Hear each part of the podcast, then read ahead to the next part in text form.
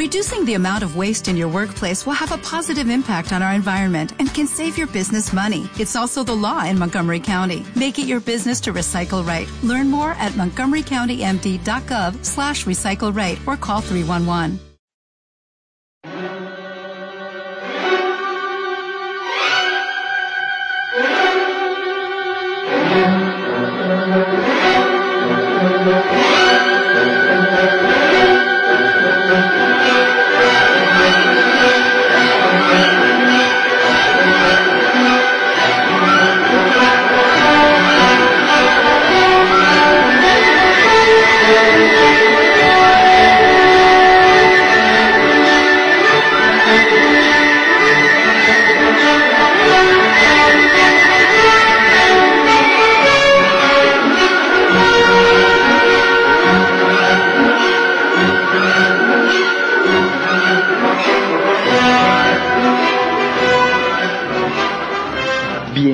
A este su programa más subversivo, nefasto y con mayor hedor del que pueda expulsar o mostrar el orinal o la fuente de Duchamp.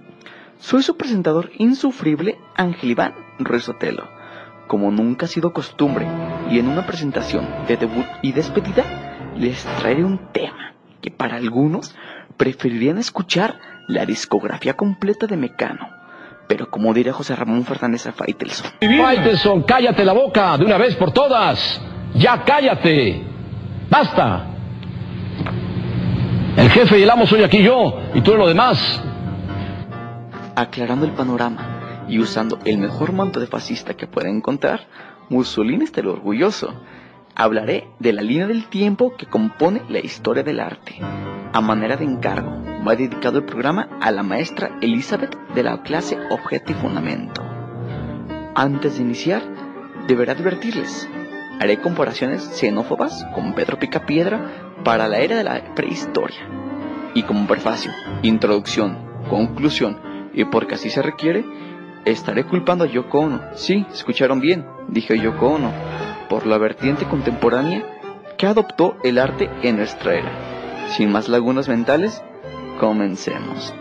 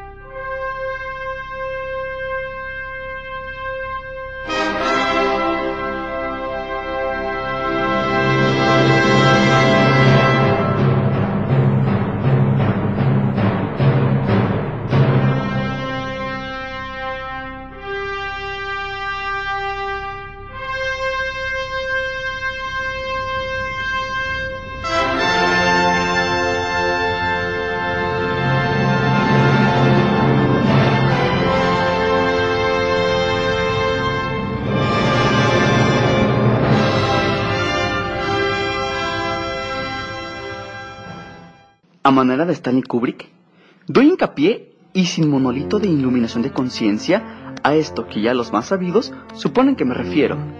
Espero no me acusen de plagio por 2001 o dicen el espacio. Y antes de iniciar, diré esto. Busqué la mejor forma para poder conducir este podcast. Intenté cantar de un tirón, jalón o de corridito, pero ni Joaquín Sabina, con esa voz pausada y cascada, ha podido conseguirlo. Decidí seguir un guion acuerpado, denso y esculpido como el cuerpo de Scarlett Johansson. Espero conseguirlo y no disculparme reiteradamente a los afortunados escuchas que lograron apreciar este podcast. Iniciaré hablando de la prehistoria. No entonaré ningún alarido parecido al Yaba Yabadú, porque para algunos estudiosos o patriarcas de la historia del arte les parece insignificante este periodo. Para algunos de ellos, sin mencionar nombres, dicen que el estudio o tendencia artística fundamentada dio comienzo en el siglo XVIII, junto con la llegada de los críticos de arte. Estas personas tan capaces de poder dictaminar lo que está bien y lo que está mal. Dicen que murió junto con ellos, pero bueno, ese es tema de otro lado. Evitaré dar mi opinión sobre ello y retornaré a la cita que me convoca a esta reproducción radiofónica. Como diría Juan Gabriel, no podemos juzgar aquello que es obvio y para los que no sepan qué es Juan Gabriel les diré que es el divo de Juárez. Ahí búsquenlo en Google. Ahí, ahí, con el internet. ¿A qué me refiero? Simple. No olvidemos o negamos que la prehistoria dejó una huella imborrable. Los antropólogos y sus hijos arqueólogos dejan charcos de baba entera. Sí, podríamos llenar cualquier laguna que se esté secando con ello. Esto pasa cada vez que investigan dichos vestigios. En lo personal, me parecen asombrosos. Surgieron con el Australopithecus, por aquello del 350.000 antes de Cristo. Fíjense de qué estoy hablando. Bastante la recapitulación de datos. Como resumen, estos pioneros en evolución fueron aquellos que iniciaron a reconocer el ambiente y sus facetas para facilitar la existencia y su permanencia. Encontraron y pulieron las herramientas para la caza y los cuchillos tallados con otras piedras que funcionaban como arma de mano. Dando pequeños saltos al tiempo, después descubrieron el fuego. Este sería domesticado hasta el periodo neolítico. Y en una pausa, y para ya no aburrir más, cortaré la introducción evolutiva del hombre a mano de la primero y trasladaré hasta el hombre de Neandertal que apareció al año 10000 antes de Cristo, quitándoles el estigma de ignorantes, inservibles y hasta imbéciles, mencionaré que estaban a la par del siguiente escalafón evolutivo surgido en el 50.000 años antes de Cristo, bajo el nombre de Hombre sapiens sapiens. Según los especialistas, esta última y todavía reciente evolución del hombre extinguió el neandertal por medio de la reproducción e intercambio de genes. En pocas palabras, me refiero al sexto, al sexo, perdón. Eso dio fin al neandertal mezclarse con el hombre sapiens sapiens y darse fin por la fuerza genética del otro. Aterrizaremos rápido y limitamos la explicación comparativa. Vayamos al grano y enfoquemos esto a nuestra encomienda, que es explicar los episodios por temporada artística. ¿Qué hizo, creó, modificó o consiguió el hombre sapiens sapiens que ha sido fuente de estudio y una temporada de que causó intriga, polémica y hasta confrontación para dominarlo, denominarlo lo hecho por ellos como arte. No es el cliché morboso, de cajón y limitante de los picapiedra. Fue la implementación de dejar su firma dentro de las cuevas de la región franco-ibérica o las cercanas a España. Escritos simbólicos, implementando sus dedos con pigmentos naturales, usando como preferencia el negro, rojo, verde, etc. Sus técnicas eran el soplado, delineado y taponado, la llamada pintura rupestre. Exclamaban con ella la trifulca y lo difícil que era vivir durante esos años. Debían buscar la muerte de diferentes animales para poder comerlos. Los mejores ejemplos de ello son las cuevas de la Cox Chevet en Francia. Perdonen por mi pésimo francés. Pero así es como yo lo menciono. Pero bueno, en la arquitectura sí fueron rudimentarios. Sus estilos varían por modificación de técnica, usando los dólmenes sencillo de corredor o de galería, piedras sostenidas sobre otras que imitaban montañas. Siguieron con el menir, que fueron los primeros obeliscos, después mejorados con los egipcios. A la prórroga arquitectónica se sumaron los Kronek. El mejor ejemplo es Stonehenge. ¿Pero qué diablos es Stonehenge? Las observaciones explican que fungía como centro ceremonial del sol durante el solsticio de primavera. Siguió el periodo neolítico, cuya apariencia o perfil era la dominación completa del fuego y su uso para fundir metales y fabricar distintas herramientas para el sedentarismo del hombre que dejó de ser nómada. Vasijas, armas bélicas y contenedores donde ponían el agua. O más bien, donde la transportaban. Porque imagínense, tenían que hacer largas caminatas o peregrinaciones para poder conseguir dicha sustancia fundamental para que sigamos existiendo. El tallado de la piedra sufrió algunos cambios y resultó ser la más pulcra, eficiente y llena de adornos. Antes de que mi mente vacile y pierda el camino, el neolítico tiene fecha del 6000 a.C. Y como dato extra, implementaron el culto a la feminidad durante este periodo. Moldearon las llamadas Venus. Gracias a este dato, pude complacer a una que otra feminista. Eso espero. ¡Cállese, carajo!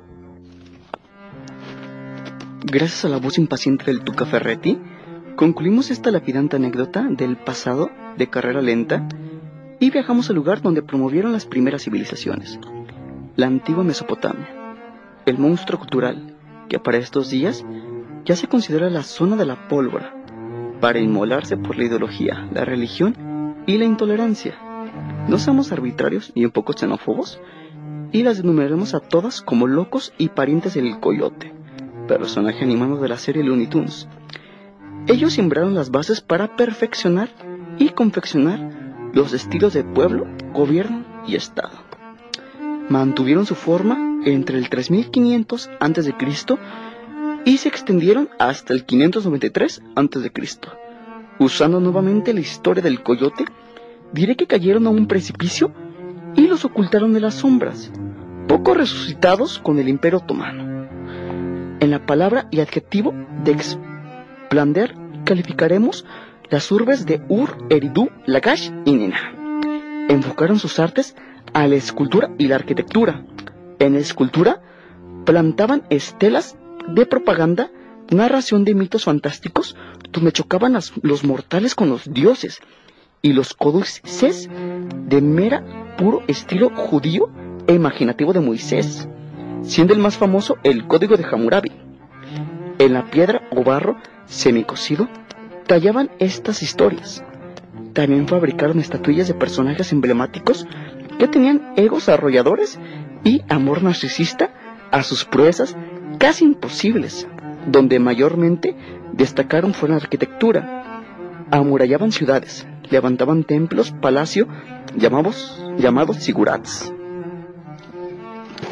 armados con ladrillos secados al sol, ladrillos cocidos al horno o ladrillos vidriados, siendo estos últimos parecidos a los mosaicos. Estas técnicas se siguen implementando a nuestra era. Por ejemplo, las construcciones arquitectónicas, como casas, esas famosas del Infonavit en México, son edificadas mediante ladrillos. Igual las mismas técnicas. Los asirios crearon la escritura que fungía como códigos para mantener el conteo de las finanzas y las ganancias recibidas por ellas, teniendo una fecha de 3400 a.C. Sus pueblos representativos fueron los asirios, persas, babilonios y arcadios, sin olvidar eso que llamamos escritura cuneiforme, que fue tan, tan, tan difícil de descifrar. Casi copiando a los mesopotámicos, vinieron a echar revuelo los egipcios, iniciando en el 3100 a.C y culminando su paseo de civilización por el año 30 a.C., siendo liquidados bajo el manto o mandato de su última reina, la tan afamada y glorificada Cleopatra, derrocados a mano de los romanos. Sí, ahí hubo un intento de amorío entre un romano, un poquillo famoso, no muy famoso, y Cleopatra. Pero bueno, terminó como Romeo y Julieta, o algo parecido. Sus artes iban dedicadas a los muertos de faraones, sacerdotes y los snobs egipcios. Les pusieron pirámides gigantescas por encima de sus cuerpos. Y aunque no se crea, ello no impidió al ladrón embustero traspasarlas y robar todos los tesoros que acompañaban a sus cuerpos momificados y cubiertos por vendas. Es como visitar Centroamérica teniendo puesto un letrero que diga millonario. Te dejan en pelotas. Sus artesanías eran ornamentadas con piedras preciosas, bañadas o esculpidas a oro e imitando ciertos rasgos físicos del personaje muerto. La joyería también tuvo estos modos. Por ejemplo, hablaremos de la tan, la tan afamada y bella máscara de Tutankamón. La arquitectura fue la máxima expresión, matemáticas, ingenio y bastante amor al faraón caído. Los templos fueron las moradas de estos líderes y sacerdotes que traían la forma de gobierno teocrático. Y la escritura con símbolos contradicción de monosílabos fue traducida ya en nuestra era por Champollion, escritos de la convivencia entre los faraones por dinastías y mitos de sus dioses. Como teoría, se dice que vinieron a poblar los desiertos pegados al río Nilo en África, llegando estos desde las lejanas tierras asiáticas.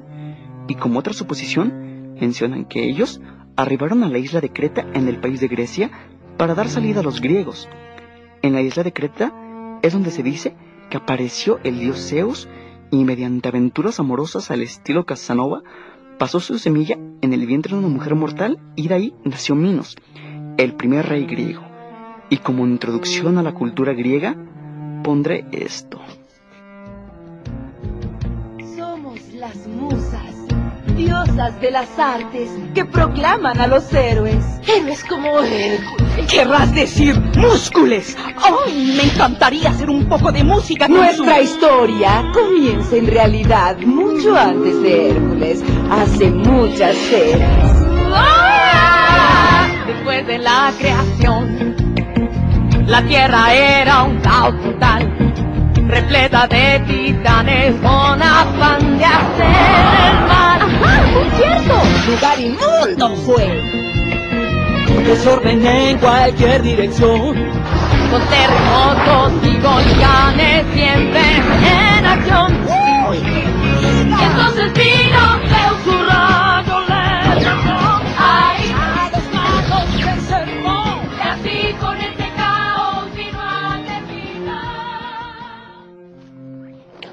Su arte fue muy clasista, hasta que llegó Kant mucho tiempo después, y dejó de dar ostracismos a la fea alma. ¿Mi feyana? ¿Quiere decir que soy feo? No, no, no, no, eres hermoso. ¿Eh? Ándale, invertido. No. Quitando ese pequeño desliz de mofa, diremos que su arte sí se dirigió hacia un punto, a la belleza, como forma de hegemonía a la vida y obra del género masculino. No es que fueran homosexuales, aunque les fascinaba tener encuentros carnales con cualquier forma de vida humana, un poco impulsado por Platón y sus escritos en dialéctica filosóficas. Sí, tenían muchos encuentros, y vaya que los gozaban. La escultura realista en juntar las formas geométricas con ayuda del demiurgo, otra vez citando a Platón y sus teorías creacionistas, dio el molde para esculpir una piedra y a veces mármol en figuras de la mitología y otros personajes con existencia verdadera e influyente. La pintura la plasmaban en vasijas. La escritura o canto de los primeros trovadores fue con la audacia para cantar las batallas épicas como la lucha por el dominio de Troya, donde, donde hasta se nos dieron dramas familiares en las habitaciones del Olimpo. El teatro junto a escribas, escenarios y relatos, con tragedias a lo rey Edipo y comedias como las escritas por Aristófanes, por constantes trifulcas entre los mismos griegos, ya que como menú de restaurante elegante la confeccionaban varios reinos. Jamás pudieron unificarse y mantenían paz con pactos de caballeros que siempre beneficiaban a otro. Quedando debilitados, observaron cómo una cultura que hasta se tomó la libertad de cambiarlos de nombre y apellido a sus dioses les quitaba la fuerza dominante. Hablo de la civilización que se crió con la visión de dos hermanos que fueron protegidos, vigilados y alimentados de las tetas de una loba. Y no, no hubo sofilia, hasta donde nos explican. Me refiero a los romanos. Ellos conquistaron todo. Donde ponían el ojo, implementaban comunidades bajo su mando y también leyes. Ciudades multiculturales como Alejandría eran en Nueva York o el mercado ambulante llamado Tepito que se encuentra en Ciudad de México. Eficientes guerreros que usaron las tácticas militares. Hola. Eficientes guerreros que usaban las tácticas militares del griego conquistador conocido como Alejandro Magno. Como resumen, y para describir sus artes, concluiremos que fueron las mismas que los griegos. Así, así de golpe, lo reducimos y lo comprimimos, pero fueron más allá. Pan y circo al pueblo. Y efectivamente, con eso los aplacaban. Con los circos donde en escena había carnicería pública. La más notable fue el Coliseo. Y ya sabemos cómo eran las luchas entre hombres, animales y gladiadores. Teatros con retoques griegos. Las plazas públicas y las fuentes estéticas donde se recogía el agua. Les debemos la conformación de parlamentos, leyes y democracia reformada que tanto ha influenciado a políticos contemporáneos, aunque es extremo tema para otro podcast. Y a diferencia de los griegos y con una movida de ajedrez, lograron unir sin armas, aunque anteriormente y para llegar a dicha resolución, se manifestaron revueltas y molestia por parte de una religión que germinaba poco a poco, al inicio perseguidos y ahora perseguidores, los clientes al Mesías cristiano conocido como Jesús, el ídolo de multitudes. Paraba el tráfico mejor que cualquier actriz de cine de nuestra era. Crucificado sobre dos tablas en forma de cruz y ahora símbolo de fe y esperanza para muchos, después para el medievo sirvió como arma para claudicar imperios. Con ello crucificaron hasta el águila azteca y le educaron con azotes bíblicos. El promotor romano para este cambio religioso fue Constantino el Grande, y con ello quitaron lo que quedaba de los griegos. Aquellos que pretendían seguir con la creencia helenística fueron las víctimas del papado.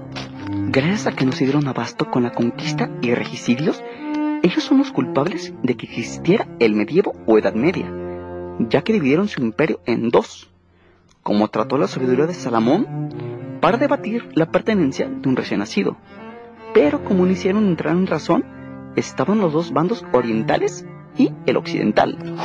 Para hablar de los romanos, faltaría mucha saliva, que la garganta no acabe raspada y paciencia de los escucha. Terminaremos aquí con el dato de que Roma dio luz entre 500 a.C. hasta el 476 de nuestra era. Y ahora sí, se viene lo bueno. Llega la Edad Media y lo que resta. Pero antes daremos una breve pausa para que pueda esperar un pequeño hálito de aire y proseguir con mi afán de pregonero.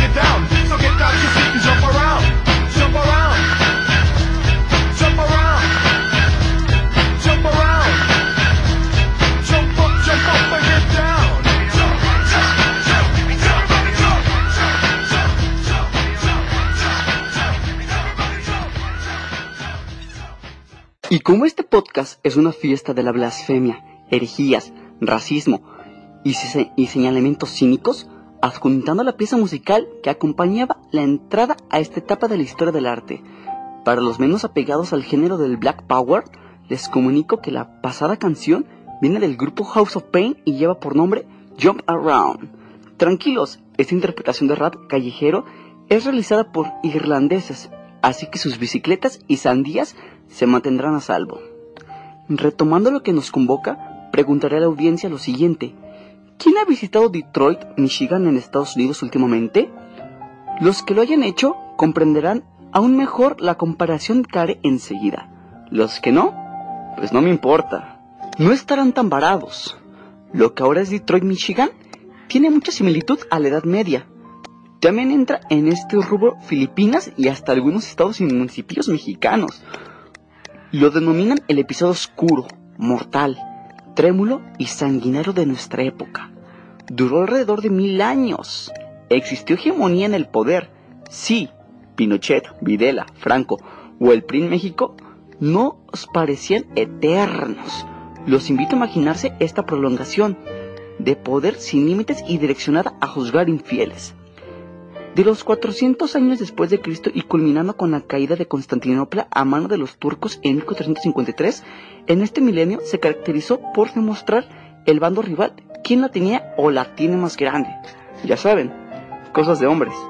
Muy notorio a la construcción del arte gótico, siempre culminando sus torres en punta, imitando el falo masculino. Hasta en las cruzadas nos demostraron la pericia bélica.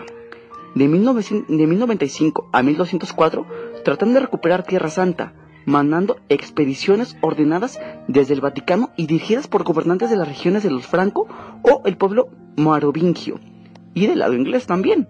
Forman de nombrar a las culturas con religión distinta a la católica, para interrogarlos, torturarlos y asesinarlos sin sentido común. Encontraron las reliquias sagradas del judaísmo y el cristianismo, siendo este el arca de la alianza y hasta dicen que el santo grial, que este último puede poseer significados más esotéricos y culto a la mujer, que a pesar de estar relegada en estos años, simplemente no se podrá existir sin ellas.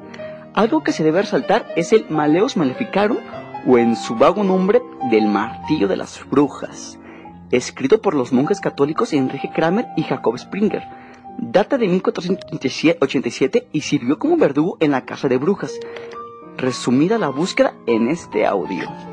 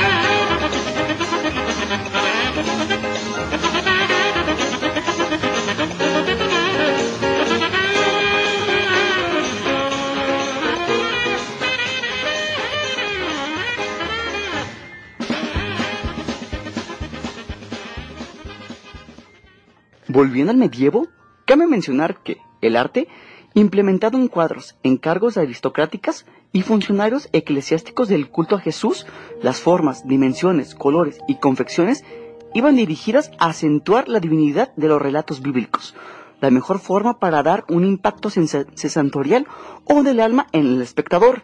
En su mayoría no estaban educados y eran analfabetas. La educación la, la contrastaban los que traían varo y aquellos capaces para descifrar las netas divinas. No había escribas urbanos. Al mero puro estilo del Homero griego, declamaban los relatos en poesía verbal. En ella cantaban las situaciones políticas, ciudadanas, la vida diaria y los cuestionamientos religiosos. Y como cierro la descripción del término medio, mencionaré que, que abandonaron las enfermedades, más bien abundaron las enfermedades, disculpen, como la fiebre bubónica, que fue trasladada por las ratas que convivían directamente con los cadáveres de guerra o la mierda que era lanzada de las guardillas con el grito de ¡Ahí va el agua! Exterminó a una cifra considerable de occidentales. Este sonido explica mejor el medievo.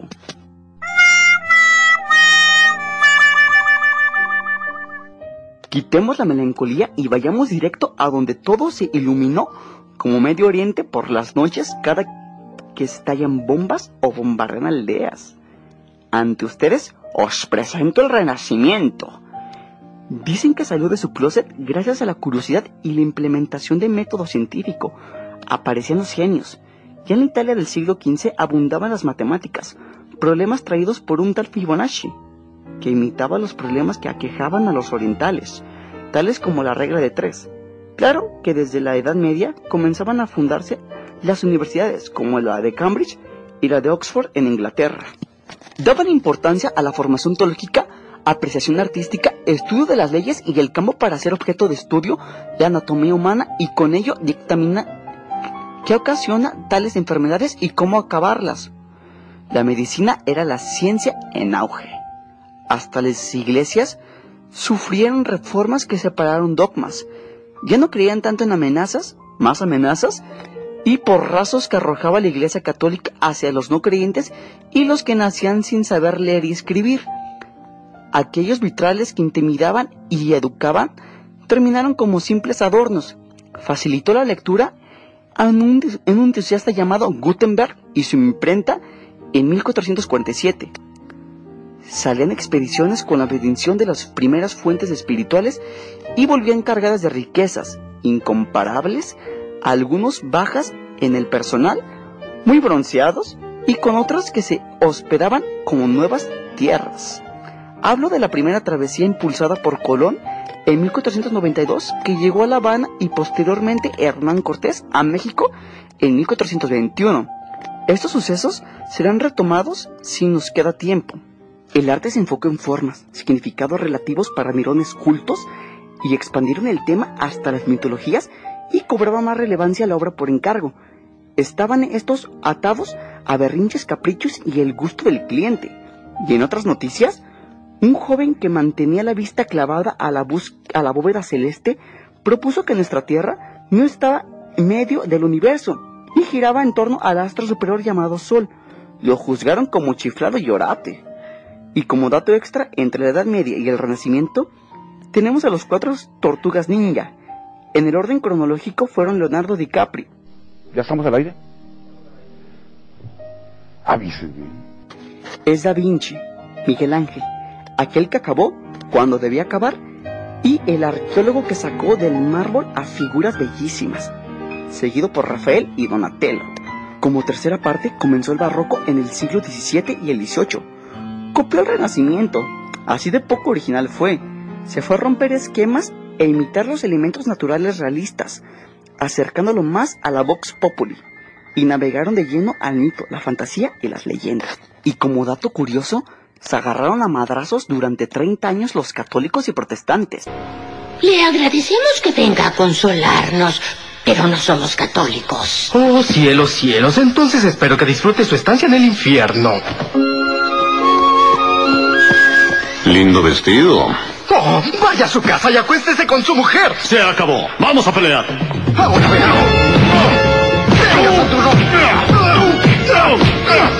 O España-Inglaterra. Solo queda agregar que, cuando tenemos crisis, empiezan los desmanes y revueltas. Eso pasó con todo el periodo de los ismos. Vayamos por partes y pongámonos melosos. ¿Cuándo fue el romanticismo? Bien, él viene a sustraer la formalidad estética de la escuela del neoclasicismo, aquella que recuperaba las arquitecturas de la antigua Grecia. Los pintores eran la voluntad de lo estético, tiesos y rígidos, como algo que puede conocerse. Ya para el romanticismo, vemos lo aristotélico a la quinta potencia. Para los que ya leyeron el retrato de Dorian Gray y las desventuras del joven Werder, sabrán de lo que hablo. Las pinturas corren en movimiento con la percepción armónica del espacio y la acción que toma el objeto o la persona pintada. Y como manjar o comenzando por el postre en un buffet, me alegra mencionar, junto con mi sentimiento chairo, que por fin se levanta el campesino a exigir respuestas de sus servicios democráticos. Perdón que lo diga Aristóteles, pero fracasó la monarquía y lo dejó claro Francia en 1789 y la cabeza de Luis y Sabo y su feudalismo. No puedo negarlo. Y como todo es miel sobre hojuelas, nos cayó la tempestad democrática. Y... ¿Cuándo vamos a aprender? La democracia no funciona. Total, no hablaremos de ello. Exaltaron la libertad y el patriotismo. sucediendo en los siglos XVIII. Y como calamidad de Karl Marx agradeció para tener algo en que mantenerse ocupado arriba en las revoluciones industriales y el comercio de las grandes empresas y los campesinos emigran a las ciudades. Patria. Maldito de París. Aquí uniremos en una poligamia y en un triángulo moroso a tres ismos que se complementan entre ellos.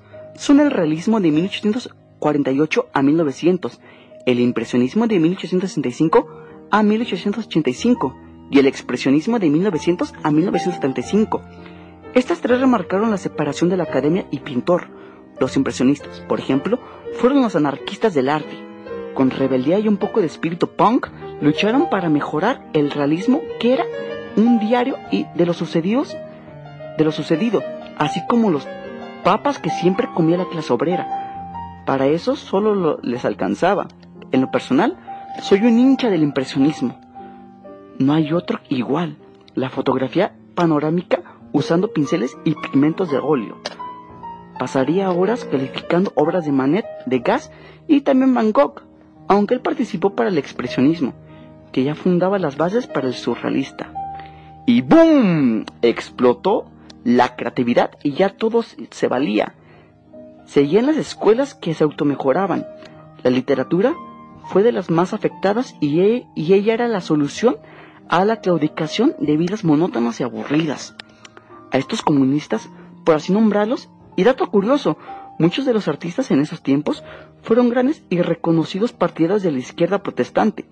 Por nombrar a Diego Rivera en México, que como buen millennial experimentó con cada droga, Digo, estilo de pintura que sucediera en Occidente. Y en mi concepción personal, a ninguno le pegó, además de comportarse como un patriarca con trono falso. Ante todo arribaban a buen puerto el cubismo, faubismo, surrealismo, constructivismo y futurismo. Un, un, personaje que pudo pegarla a todos y salió triunfante fue el polémico Picasso, mujeriego implacable, mal amante y un desgraciado que hacía lo que quería. Supongo que si hubiera conocido a Alma Marlet y enamorarse de ella, hubiera aplacado a la bestia. Ella hizo que pintores como Koska o Klein estuvieran a su merced. Yo tuviera, hubiera estado a su voluntad. Se ríe conmigo, no de mí. Estúpido. Tiene razón. Hasta las esculturas eran relieves de formas múltiples. ¿Cómo? ¿Estás junto a esa estatua de Juan Miró? Es John, mira. Pueblerino. Oigan, los pueblerinos como yo cocinamos su comida y hacíamos sus baños. Si hicieran mejor lo primero, no usaríamos lo segundo. Eso es, pueblerino. Corre, corre a tu pueblo. Ya para lo siguiente, no hay mejor persona que el Barto, inmortal y trovador de Mississippi, que es premio Nobel de Literatura en 2016 y lo conocen como Bob Dylan. Él, en pocas palabras y sin citar a Duchamp y La Fuente, contemplan el siglo XX y sus cambios. Come gather round people wherever you roam and admit that the waters around you have grown and accept it that soon you'll be drenched to the bone and if your breath you is worth saving, then you better start swimming or you'll sink like a stone.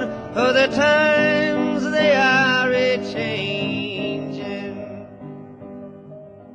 Sin más que agregar, y ya habían hablado bastante, corto con este programa. Ya no puedo más, y me deprime la corriente pop que adoptó. Maldigo la sopa de Andy Warhol y a Yoko Ono que destruyó a los Beatles y es solo la pose del intelectual. Todo es basofia. He visto muchas basofias, pero estos son la mayor basofia entre las basofias. Háganse los performances y la copia no filosófica de cada corriente artística ahora ya antiquísima. Rescarto del arte pop y la lucha por la igualdad femenina, el estilo pin-up, que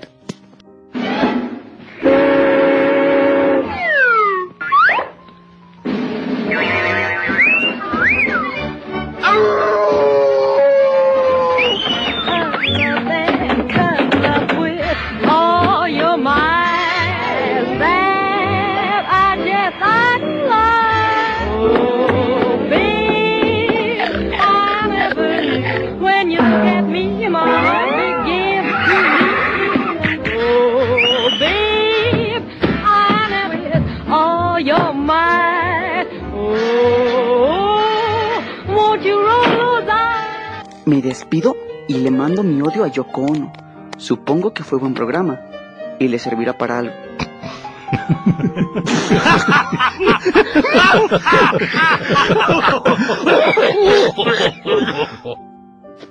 Si tienen tele, ahí se ven y los dejo con esto.